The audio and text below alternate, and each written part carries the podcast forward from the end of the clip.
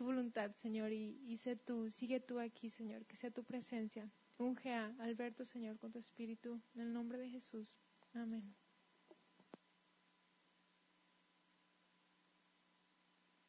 ¿Estamos, sí se escuchan? ¿Sí me escuchan? ¿Sí?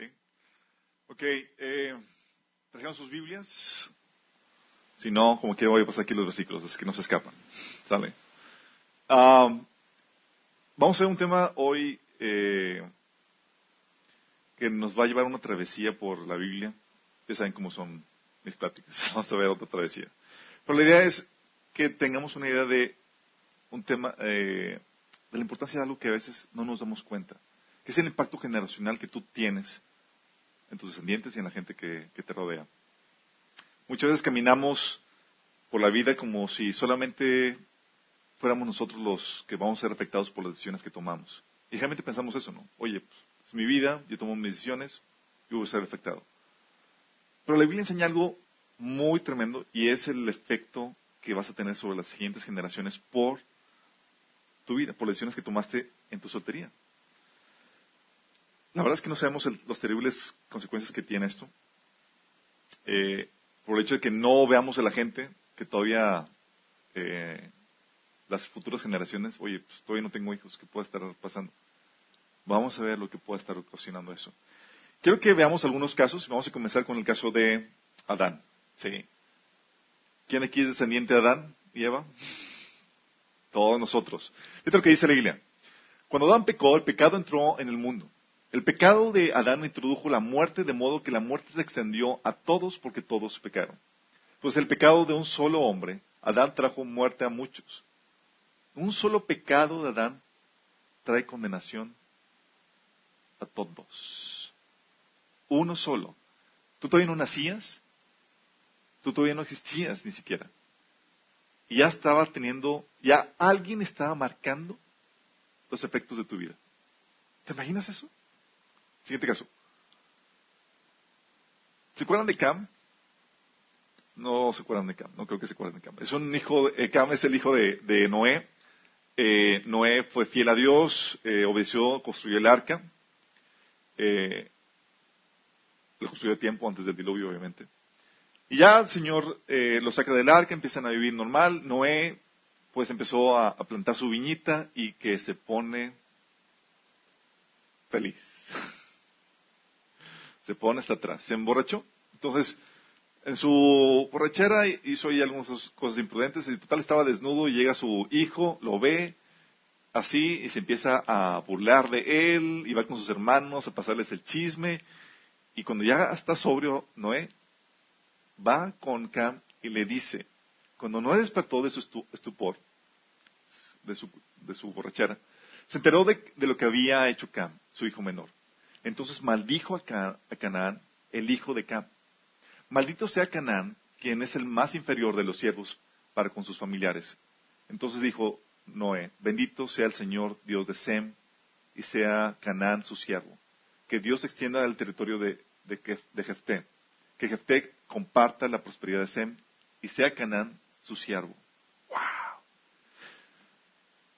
No sé si sepan, pero ¿saben que Israel llegó a conquistar la tierra prometida. ¿Saben quién habitaba en la tierra prometida? ¿A quién limpiaron? A los descendientes de, de Canaán. Sí, eran los cananitas. Todos los descendientes estaban ahí. Marcado por lo que hizo un jovencito en su imprudencia. Mandó al traste a todas las naciones. ¿Se imaginan? Siguiente caso.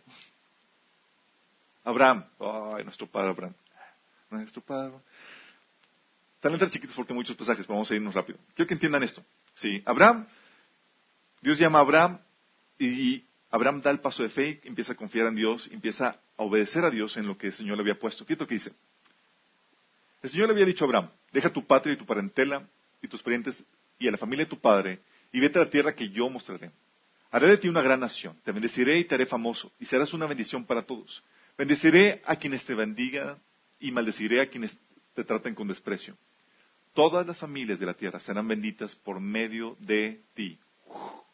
Una palabra de bendición tremendísima, que está condicionado a que Abraham dejara su tierra parentela y cumpliera o siguiera el llamado, de, el llamado de Dios. Siguiente pasaje dice, en aquel día el Señor hizo un pacto con Abraham. Le dijo, a tus descendientes les daré esta tierra, desde el río de Egipto hasta el gran río Éfrates. Me refiero a la tierra de los kenitas, kenicitas, cadmoneos, los hititas, los fereceos, los refaitas, los amorreos, los cananeos, los jerseos y los jebuseos. Wow. ¿Te das cuenta? La obediencia de, de, Abraham dice, ¿sabes qué? A tu descendencia va a afectar. A ellos le voy a dar la tierra prometida. Lo dice otro pasaje. Estableceré mi pacto contigo y con tu descendencia, como pacto perpetuo por todas las generaciones. Yo seré tu Dios y el de tus descendientes. ¿Te imaginas el poder que uno tiene para atar a tu descendencia? A ti y a tu descendencia les daré en posesión perpetua toda la tierra de Canaán, donde ahora andan peregrinando. Yo seré tu Dios. Y es en ese pacto donde Dios le cambia el nombre de Abraham a Abraham y donde le da la circuncisión a todos los varones. Como señal del pacto de que Dios va a ser el Dios de los descendientes de Abraham. Órale, la circuncisión.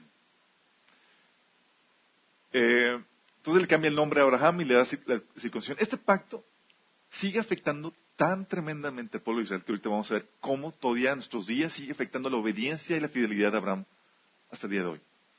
Dice otro pasaje, y Jehová dijo, abriré yo a Abraham, encubriré yo a Abraham lo que voy a hacer, habiendo de ser Abraham una nación grande y fuerte y habiendo de ser benditas en él todas las naciones de la tierra. Fíjate, en ese momento todavía ni siquiera tenían hijos.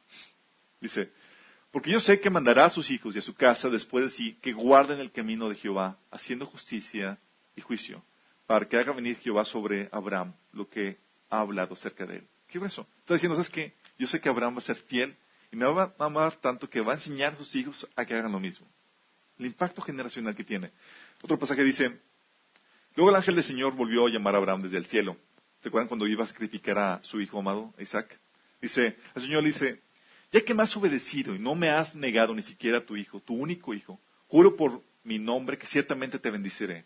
Multiplicaré tu descendencia hasta que sea incontable, como las estrellas del cielo y la arena, la arena de la orilla del mar.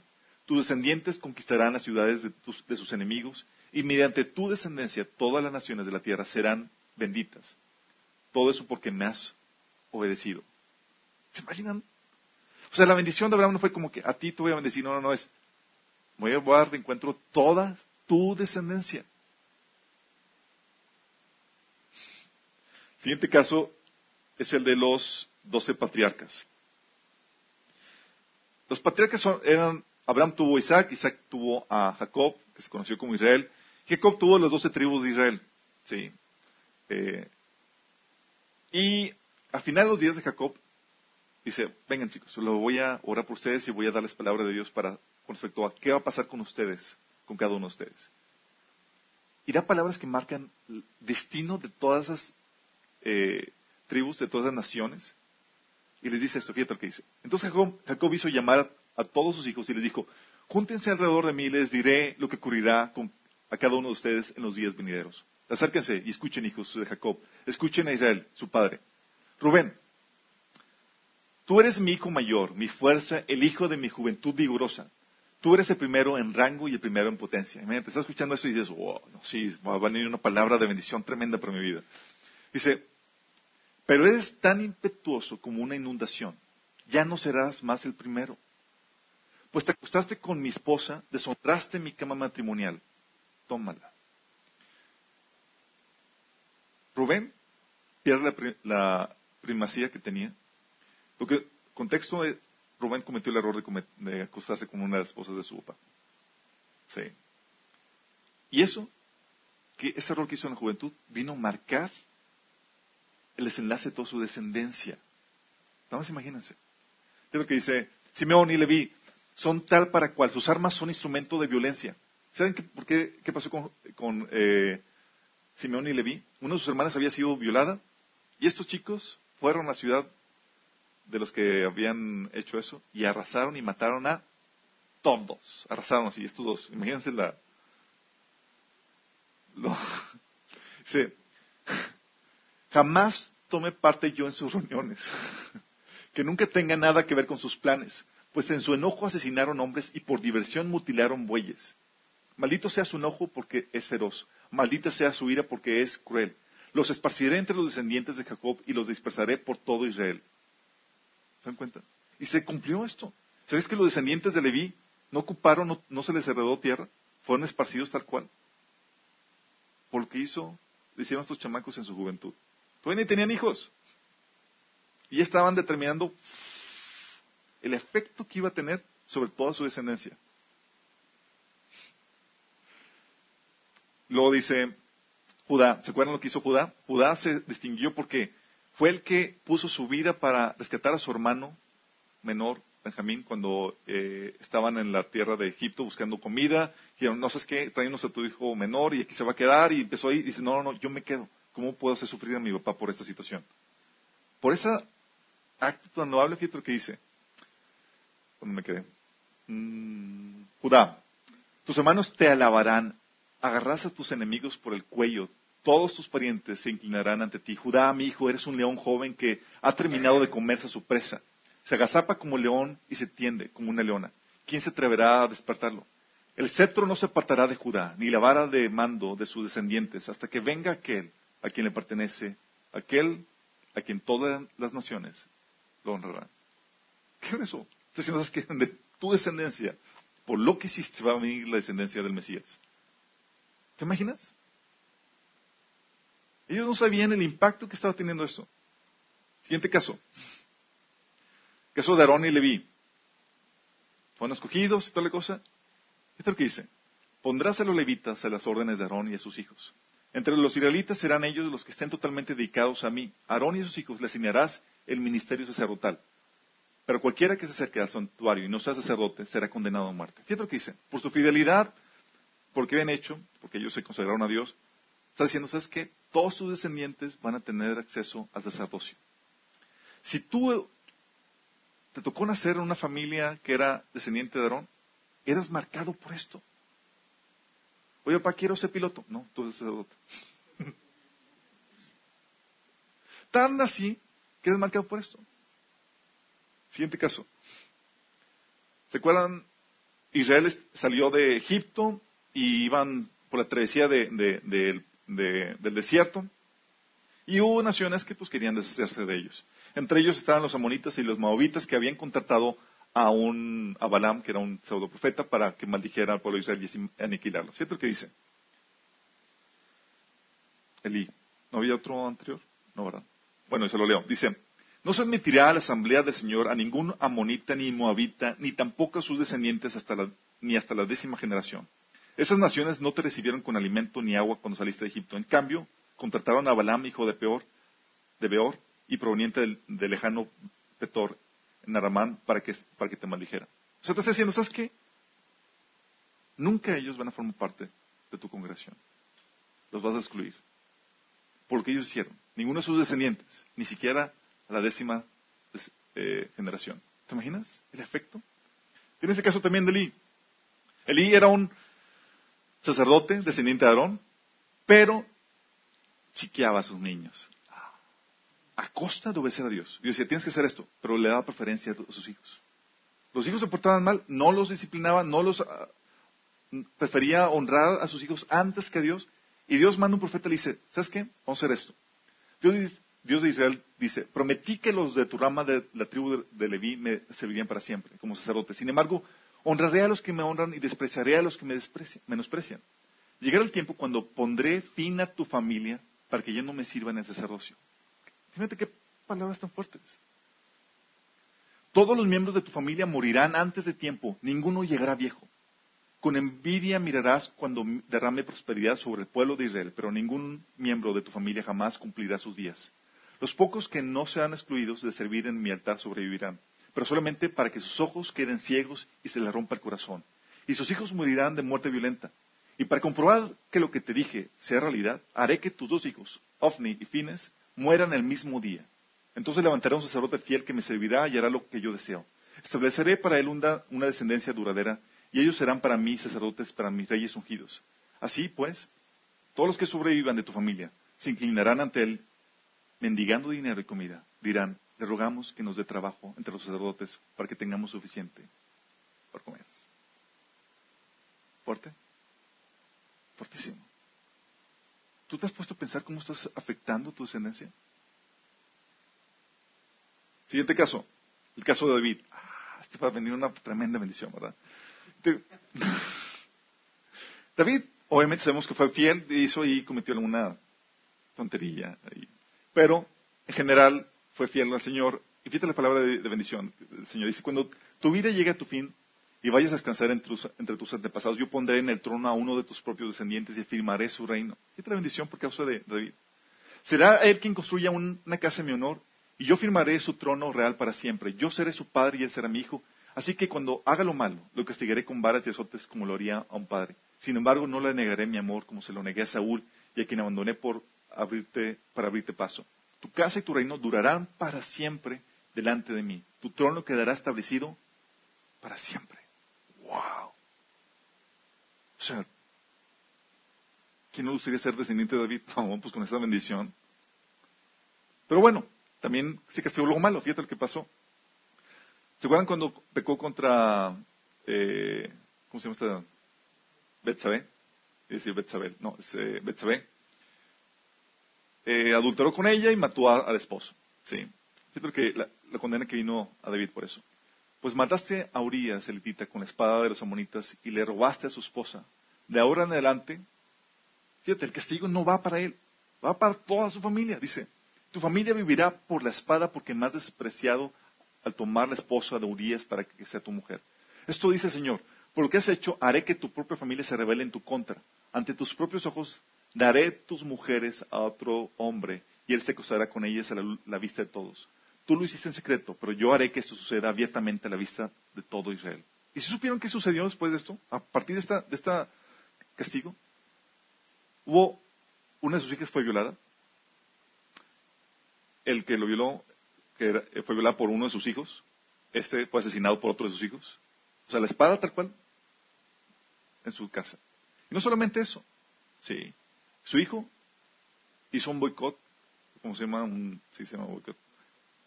Golpe de Estado, quitó a su hijo, dio a David, y con todas sus esposas que estaban en el trono, hizo esto. ¿Te imaginas? Tú no sabes el impacto que tiene tu pecado ahorita. Pero tú te estás llevando de encuentro a toda tu descendencia. ¿Qué razón? ¿Se acuerdan de Salomón? Salomón fue el hombre más sabio en sus tiempos, antes de Jesús. Y gobernó, fue el, donde pudo gobernar con, eh, llevó el, reino a su mayor esplendor, todo estaba de maravilla, pero ups, tuvo un pequeño detalle, se casó con mil mujeres, imagínense. O sea,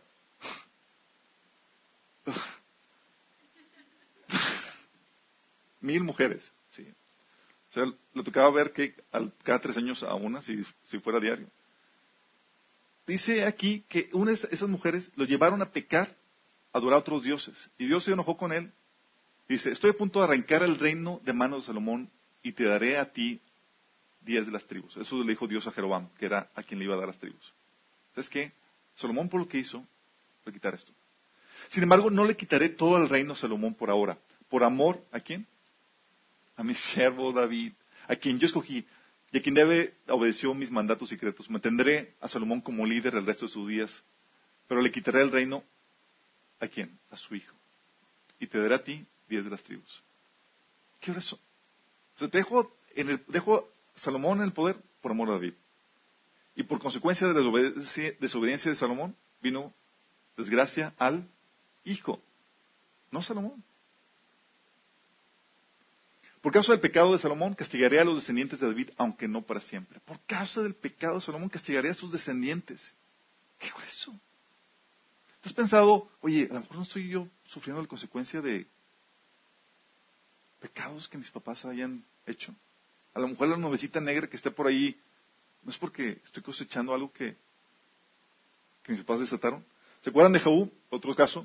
Jehú era fue una especie de militar que ejecutó la voluntad de Dios y Dios le dijo, Jehová dijo a Jehú, por cuanto has hecho bien ejecutando lo recto delante de mis ojos, hiciste la casa de acá conforme a todo lo que está en mi corazón, tus hijos se sentarán sobre el trono de Israel hasta la cuarta generación. Fíjate la bendición, no sobre él, sobre sus hijos. El otro caso, Jeconías. Jeconías es, famoso por la maldición que Dios le dio a su descendencia. Viene en la genealogía de Jesús. Es uno de los antepasados de Jesús. Dice, el Señor dice, que conste en el acta que este hombre, Joaquín, Jeconías o Conías, de acuerdo a la traducción, no tuvo hijos. Él es un fracasado porque no tendrá hijos que le sucedan en el trono de David para gobernar a Judá. Tremenda maldición te está diciendo, ninguno de tus hijos va a ocupar el trono. Y ups, Jesús viene de él. ¿Cómo arreglamos la problemática? Afortunadamente, viene él por la línea de, José. No es descendiente de sangre de él. Entonces puede reclamar el trono sin ser descendiente de, sangre, sin acarrear esa maldición. ¿Cómo Dios arregla eso? Eh? el otro caso, Jeconías. No, ya lo vi. Giesi. Giesi, ¿se acuerdan de él? Famoso. No, no se acuerdan. Ese fue, Giesi fue el siervo de Eliseo. Entonces Eliseo hacía milagros y toda la cosa, pero él era, estaba guiado por el Señor, no cobraba, sino a veces el Señor le decía, no, no, no, llévate todo eso. Y Giesi le decía, Señor, no, hay que cobrar. Entonces, uno una vez despachó a Anam, eh, eh, que tenía, eh, que había, había sido senado de lepra, le dice, oye, mi Señor dijo que siempre sí le des pues algo, Y ya le da un montón de cosas y se ve, se mete eso en su casa. Y pues obviamente quieres eh, verle la cara a un profeta, estás en graves problemas. Entonces dice, preguntó, pero Eliseo le preguntó, ¿no te das cuenta de que yo estaba ahí en espíritu cuando Naam bajó de su carro de guerra para ir a tu encuentro? ¿Acaso es momento de recibir dinero y ropa, olivio y viñedos, ovejas y ganados, sirvientes y sirvientas? Por haber hecho esto, tú y todos tus descendientes sufrirán la lepra de Naam para siempre. Cuando Giesi salió de la habitación estaba cubierto de lepra, su piel se puso blanca como la nieve. Así como que estaban pensando, chale. Trata como que antes de considerar casarme, eh, ¿me cuentas algo de tus ascendientes, por favor? ¿Qué pecados han hecho? La generación de Josías es otro caso. Josías, fíjate en este caso. Josías, descendiente de David, también de otros reyes muy malos, y dice, vayan al templo y consulten al Señor por mí, por el pueblo, dice, por el pueblo y por toda la gente de Judá. ¿Por qué? Porque habían encontrado la ley y se encontraron que la ley venía un montón de maldiciones por, eh, prácticas que ellos habían estado realizando, sus papás y sus antepasados.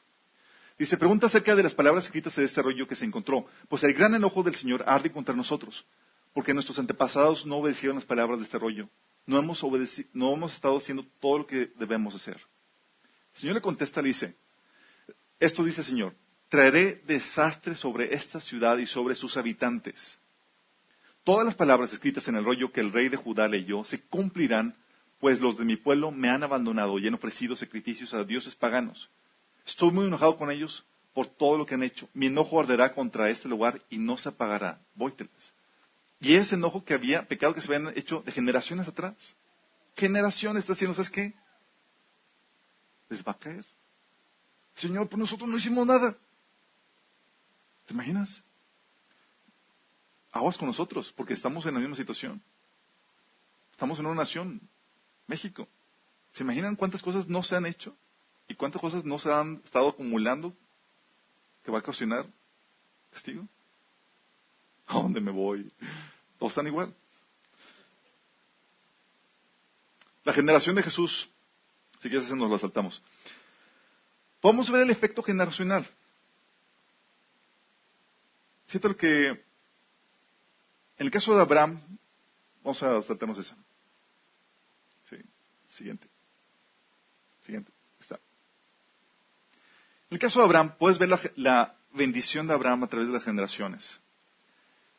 El Señor, por la obediencia a Abraham, trajo bendición a pesar de que no se lo merecían. A pesar de que ellos no habían hecho nada, no eran especiales. Por ejemplo, Jacob, ¿se acuerdan? Oye, ¿cuántas veces eh, estafó su hermano? Jacob significa estafador en hebreo. Y estafó su hermano, bien cumplió su, su nombre. ¿Qué es lo que dice? A ti y a tu descendencia le daré la tierra sobre la que estás acostado. Tu descendencia será tan numerosa como el polvo de la tierra. La extenderás de norte a sur y de oriente a occidente, y todas las familias de la tierra serán bendecidas por medio de ti y tu descendencia. Yo soy contigo. Te protegeré por donde quiera que vayas y te traeré de vuelta a esta tierra. No te abandonaré hasta cumplir con todo lo que te he prometido. ¿Y estas promesas es por qué fue? Por tener y ser privilegio de ser descendiente de Abraham. Le tocó la bendición. Sí. Él no se había portado nada bien en su vida, pero por lo que alguien más hizo, estaba cosechando. Siguiente caso, digo, siguiente pasaje, dice, por la bendición de Abraham, Dios salva del exterminio a los israelitas, a pesar de que sus obras tan detestables es lo que merecían. Es lo que dice, a ti ya tú es un siguiente, por favor. dice, entonces me acordaré de mi pacto con Jacob, Isaac y Abraham, y también me acordaré de, la tierra. A pesar de todo, y aunque estén en la tierra de sus enemigos, no los rechazaré ni los aborreceré hasta el punto de exterminarlos, ni romperé tampoco mi pacto con ellos. Yo soy el Señor su Dios. Antes bien, recordaré en su favor el pacto que hice con sus antepasados, a quienes a la vista de las naciones saqué de Egipto para ser su Dios. Yo soy el Señor. Fíjate. Oye, merecían que les vaya mal, sí, pero por causa de su fidelidad a Israel. Y también les promete Dios que les iba a dar la tierra.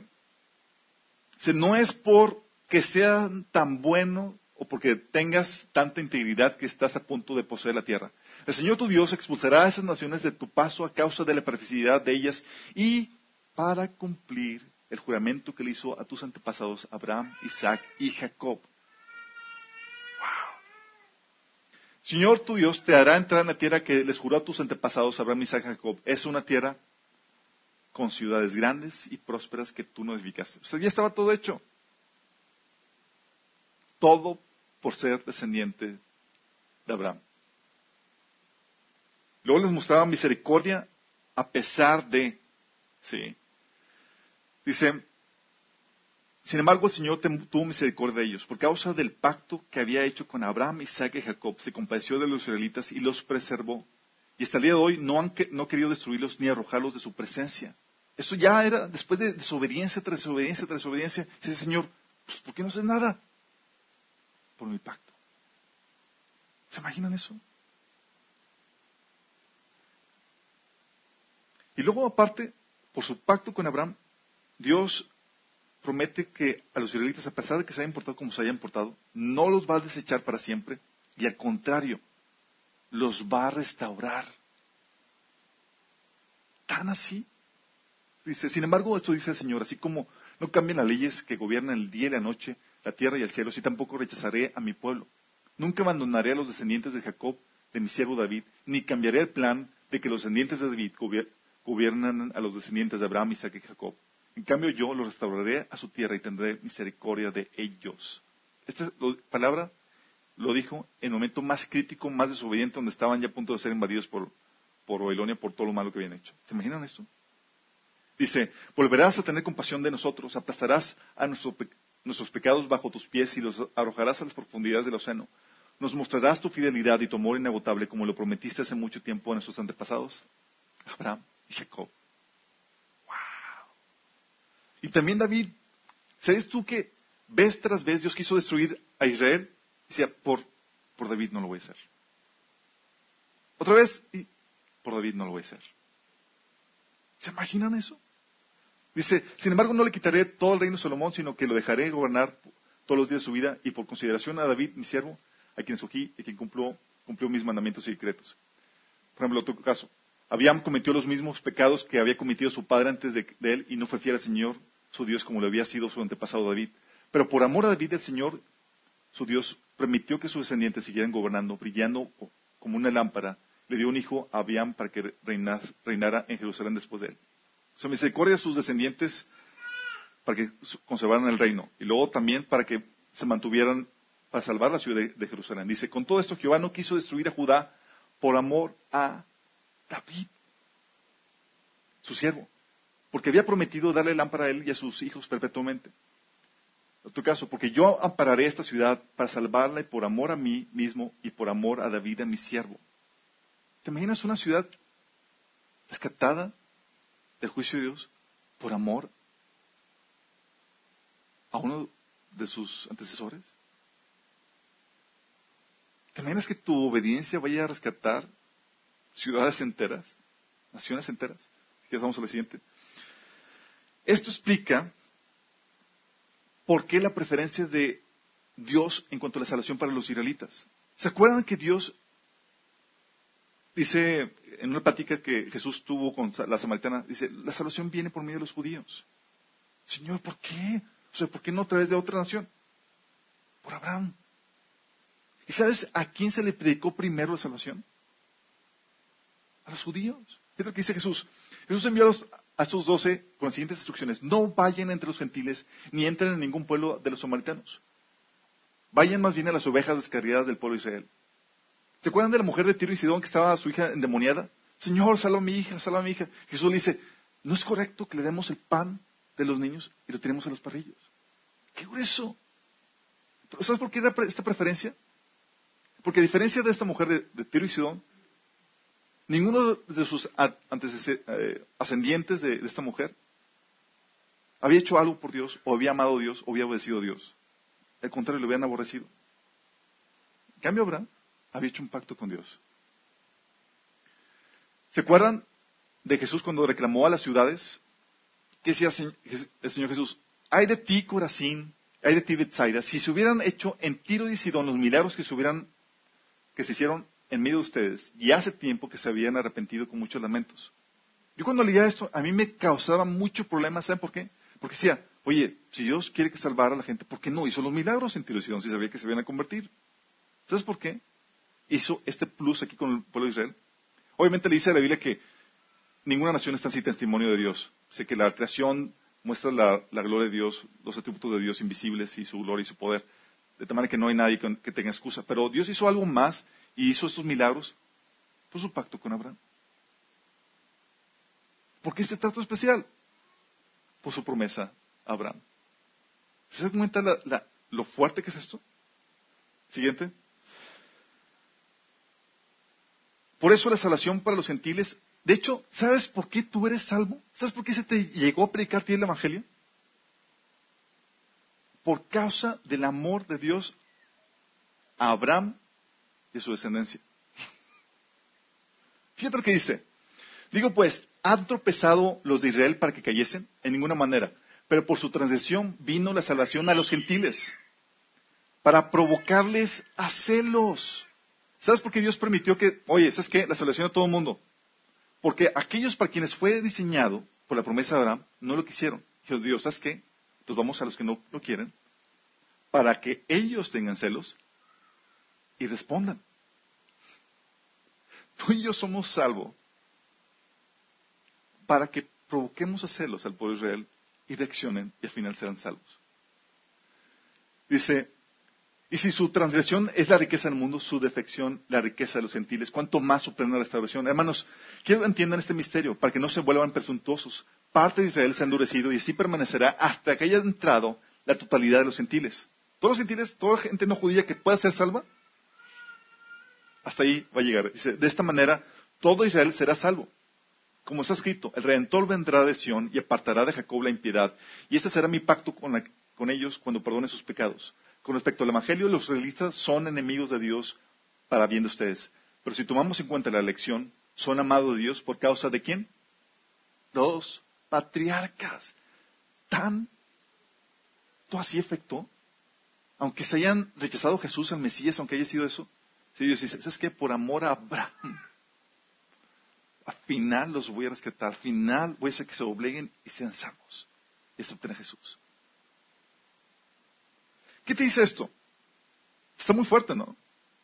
Es como que, ching, llama temor de que voy a hacer algo más y pobrecitos mis hijos. Me digo, no.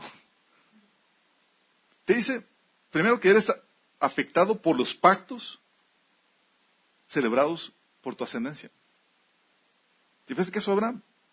Pacto de un hombre, afectado a toda su descendencia. Eres afectado por pactos celebrados, por llamados, por ministerios. Abraham, ¿se acuerdan? Oye, llamado Abraham, sabes que ti y tu descendencia van a ser sacerdotes. Eres afectado por los pecados, su desobediencia de tus antepasados. Te tienes a Josías temblando porque, ching, o sea, todos mis antepasados pecaron, ¿va a caer este juicio? Y el Señor dice, sí, va a caer. Eres afectado. Eres afectado por la obediencia de tus antepasados. Y es afectado, o sea, tal así que tú, tú puedes decir, oye, no me está yendo bien en la vida. ¿Y es considerado el factor generacional? Como un efecto de lo que estás cosechando. Y esto nos lleva a una conclusión. Dios te ha dado autoridad a ti para afectar el rumbo de tu descendencia. ¡Qué poder tan fuerte! Su éxito, su fracaso, su salvación y su perdición está en tus manos. ¿Te das cuenta todo esto? Es como que temblar y cuando ves, dices, oh my goodness. Oye, pero yo no tengo hijos. Vimos, aún antes de que tengas hijos, estás marcando el destino con tu forma, con tu estilo de vida con tus decisiones. Y eso nos lleva a varios principios que detecté al momento de ver estos, pasajes. Primero, el principio de paternidad. Dios ha dado autoridad para decidir lo que enseñas y transmites a ti como padre, a ti como futuro padre. No es como que otra persona diga, ah, enseñar eso. No, yo soy papá. Yo soy el que decido qué le enseño y qué no le enseño a mi hijo. Esto es lo que dice.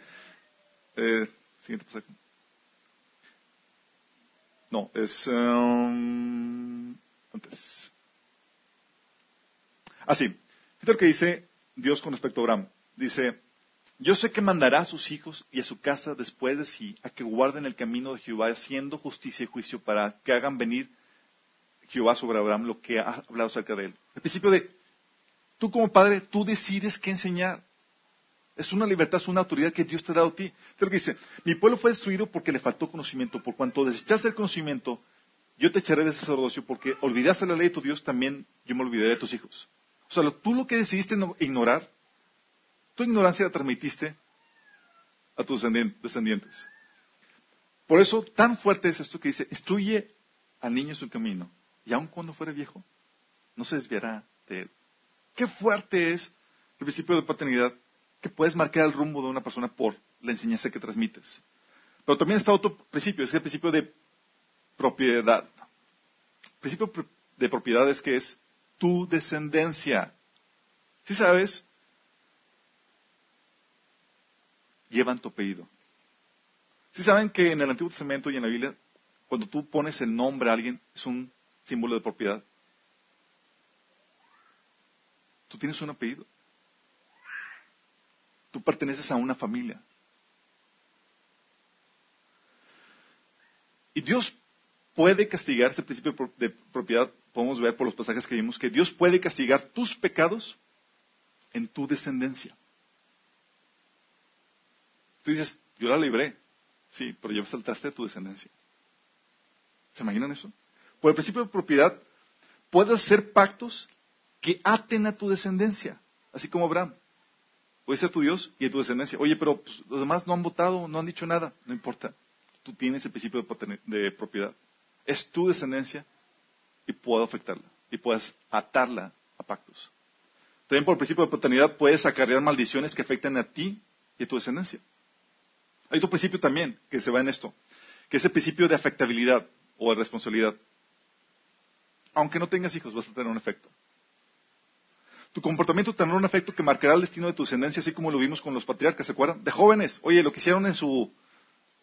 Estaban, fue un día de, donde estaban fuera de sí y eso marcó. Aún desde tu niñez, desde tu juventud, aún antes de que tengas hijos, lo que hagas va a afectar. Oh Tus malas decisiones van a definir el rumbo de tu descendencia. Dices, ah, pues acabó, quiero vivir la vida loca, eh, ahorita de joven ya más grande me compongo. no, me chavo. Todo lo que hayas hecho va a marcar. Va a marcar. También está el principio de comunidad, de comunidad. que habla de que formas parte de una línea de sangre, de una familia. Dios no te ve solo a ti, sino a tu ascendencia y a tu descendencia. Te ve a ti, no te ve a un individuo, ve a una familia, ve a tus ascendientes y a tus descendientes. Su visión, por eso, nunca ha sido afectar a individuos, sino comunidades de personas. Cuando te está afectando a ti, cuando te trae, te rescata, no solamente está viéndote a ti, está viendo tus hijos, comunidades, personas que vas a afectar y vas a traer. Por eso, por eso chicos, los israelitas, el caso de, tú puedes ver con Daniel, con Esdras, con Emías, ¿sabes cómo confesaban sus pecados? No individualmente, sino como en forma de comunidad. Señor, hemos pecado contra ti. Y Daniel confesaba eso, y Daniel es una de las personas en la que viene en la Biblia que no se habla mal de él. Ningún pecado. Pero él confesando, Señor, hemos pecado contra ti, hemos hecho esto. ¿Qué? Porque se sabía parte de una línea generacional, de una familia. ¿Se dan cuenta de eso? Casos. Tenemos el caso que ya vimos a Abraham y su descendencia marcado. El destino de Israel está marcado por el pacto de un hombre. Qué fuerte. Y se va a cumplir, todavía tiene un cumplimiento pendiente por causa de un hombre. Sí.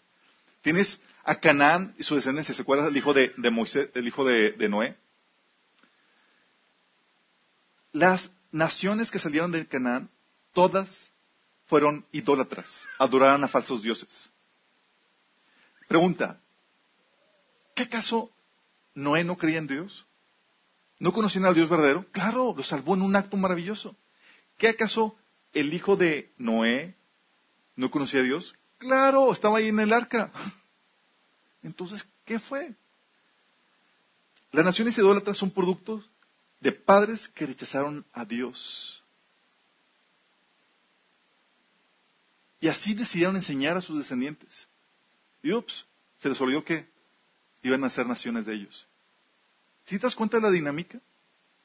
Hoy todas esas naciones que no conocen a Dios, a uno de sus ascendientes lo conoció y lo rechazó.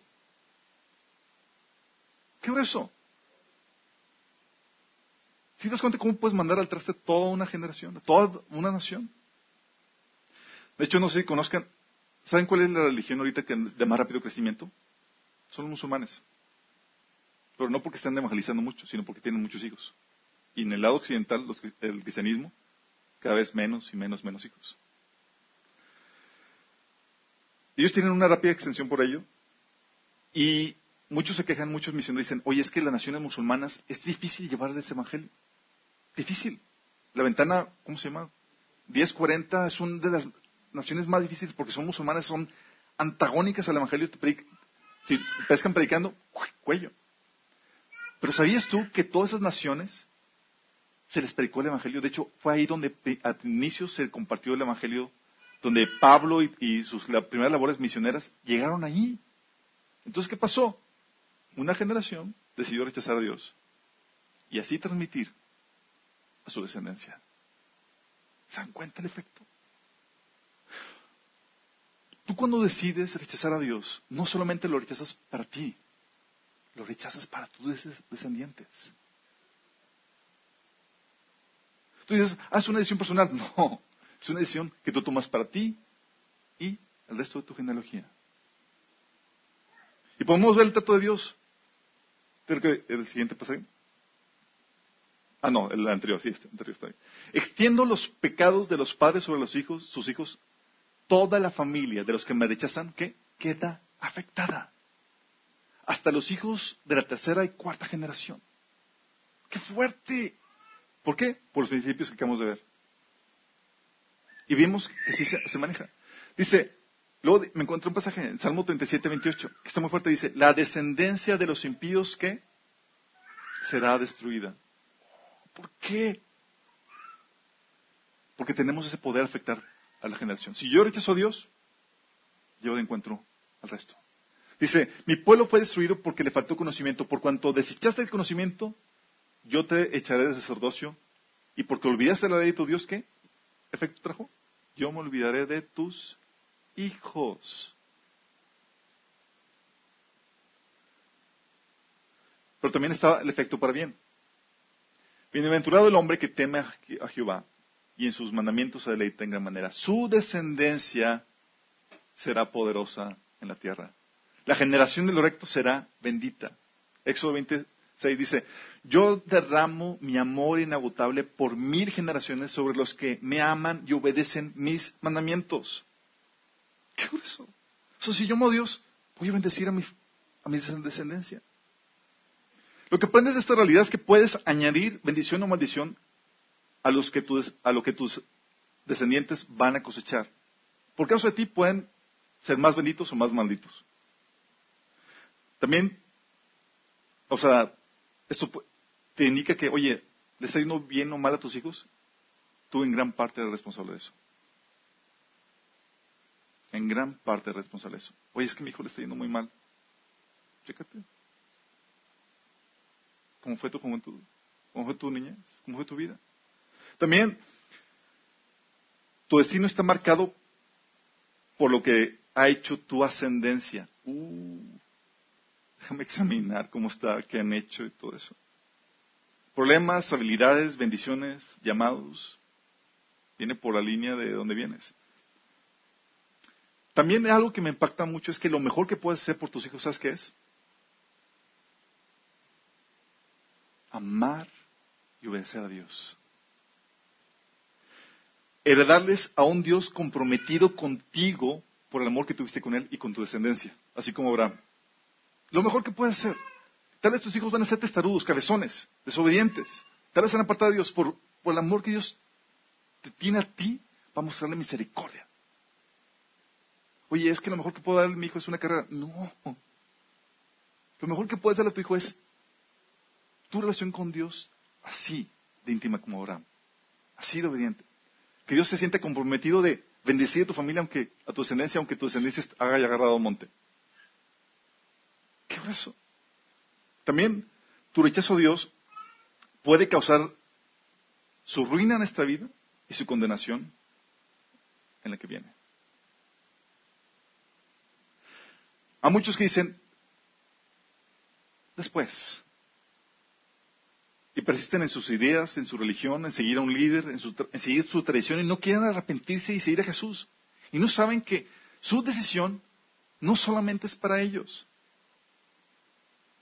sino que tu rechazo a Dios va a llevar de encuentro a tu descendencia. Por eso tu compromiso, tu actitud para con Dios va a afectar a tu descendencia, tu apatía, tu ignorancia, o tu falta de compromiso, tu mediocridad para con Dios va a marcar tu descendencia. Eso te lleva a vivir con temor y temblor responsablemente porque sabes que no eres tú solo. Aunque no los veas y aunque no los tengas, ya los estás afectando. Oye, dices, con todo esto, voy a salir aquí todo deprimido. hay una solución a toda esta problemática. Dices, oye, o sea, es que no sabes lo que ha hecho mi familia. O sea, no sabes lo que yo he hecho. O sea, ya amolé a mis descendientes. hay solución. ¿Sabes qué es la solución? Que mueras. Y que nazcas de nuevo en la familia de Dios. La única solución. Oye, ¿cómo le hago para evitar todo eso? Muere. Jesús dijo, te digo la verdad, a menos que nazcas de nuevo, no puedes ver el reino de Dios. Tienes que nacer de nuevo. ¿Por qué? Porque la línea que traes generacional está maldita. Y tienes que nacer en una que coseche todas las bendiciones. Dice, mas a todos los que recibieron, los que creen en su nombre, Dios les dio potestad de ser hechos de Dios, hijos de Dios. Y eso es lo que Dios hace. Dios te mueres con Él en la cruz por medio del arrepentimiento y naces como hijo de Dios. Dice, ustedes no recibieron un espíritu de nuevo que los esclavice a miedo. todas las maldiciones que voy a cosechar. No, ya no. Sino el espíritu que los adopta como hijos y les permite clamar, Abba, Padre. El espíritu mismo los asegura, nuestro espíritu, que somos hijos de Dios. Es por eso que puedes recibir las bendiciones. Fíjate que dice el siguiente pasaje. Dice, pues todos ustedes son hijos de Dios por la fe en Cristo Jesús. Y todos los que fueron unidos a Cristo en el bautismo se han puesto a Cristo como si pusiera ropa nueva. Ya no hay judío ni gentil, esclavo ni libre, hombre ni mujer, porque todos ustedes son uno en Cristo Jesús. Qué hermoso. Ya no hay Vázquez, ya no hay Hernández, ya no hay Martínez, ya no hay... Toda esa cosa que traías, ya no hay. Ahora has renacido en una familia de Cristo. Dice, y ahora que pertenecen a Cristo, son verdaderos hijos de Abraham. O sea, todo lo que Abraham cosechó y tú hizo, lo vas a cosechar tú también. Dice, son sus herederos y la promesa de Abraham les pertenece a ustedes, aunque no eran nada que ver con ellos. Renaciste en la familia de Dios, ahora, ahora sí, Señor. Bendiciones. Fíjate lo que dice, si somos hijos, también somos herederos, herederos de Dios y coherederos con Cristo. Todo lo que él hizo, todas las buenas obras, la obediencia a Dios, todas las bendiciones que desató, ahora tú las vas a poder cosechar si te entregas realmente y naces de nuevo. Dice, pues si sufrimos con Él también tendremos parte con Él en su gloria. Pero por uno solo que obedeció a Dios, muchos serán declarados justos. También otro pasaje, porque por cuanto la muerte entró por un hombre, también por un hombre la resurrección de los muertos. Porque así como en Adán todos mueren, también en Cristo todos serán vivificados. ¿Sí se dan cuenta de la tremenda situación? Hoy dices, oye, quiero salvar a mis hijos de las malas decisiones que tomé en mi vida. Llévalos a Cristo a que mueran en la cruz, a que se arrepientan y que nazcan en la familia.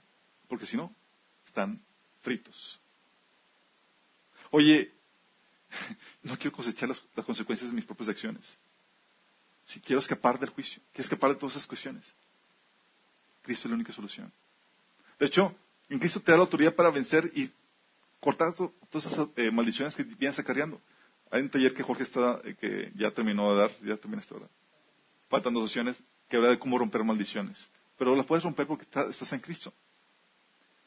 Cristo es la única solución a esta problemática.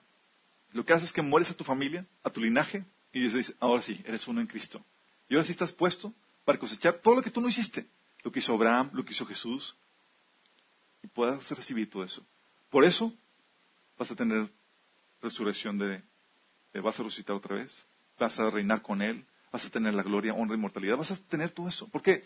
¿Por ti? ¿Por tus antecedentes? Ni de Pau, sino por qué hizo Jesús. Entonces quiero terminar con esto. Dices, oye, ya me dio miedo. o sea, yo sé cómo se comportaban mis papás. Yo sé cómo era mi abuelo. Yo no quiero cosechar eso. Y por lo que vi, o sea, lo vamos a hacer. La única solución está en Cristo. ¿Quieres arrepentirte? ¿Quieres aceptar a Jesús como tu Señor y Salvador? ¿Quieres morir a ti mismo y nacer a Jesús? Si quieres hacerlo, te invito a que hagas esta oración de entrega. Dice la Biblia que todo aquel que invoca el nombre del Señor será salvo. Invocar significa pedirle salvación. Llega un punto y dices, no puedo, Señor. Si ya llego a ese punto, haz conmigo esta oración. Señor Jesús, el día de hoy me arrepiento de mis pecados. Me arrepiento de mis pecados y no solamente de los míos, sino también los de mi familia. Te pido que me perdones, que nos perdones. Hoy te confieso como mi Señor y mi Salvador.